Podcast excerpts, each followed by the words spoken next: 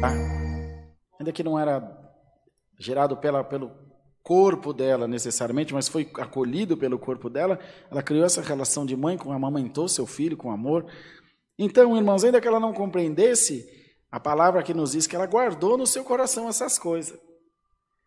Ninguém veio aqui dizer que ela foi interrogar José, que ela foi interrogar o sacerdote, e nem a Deus. Senhor, isso eu não compreendo, mas está guardado no meu coração.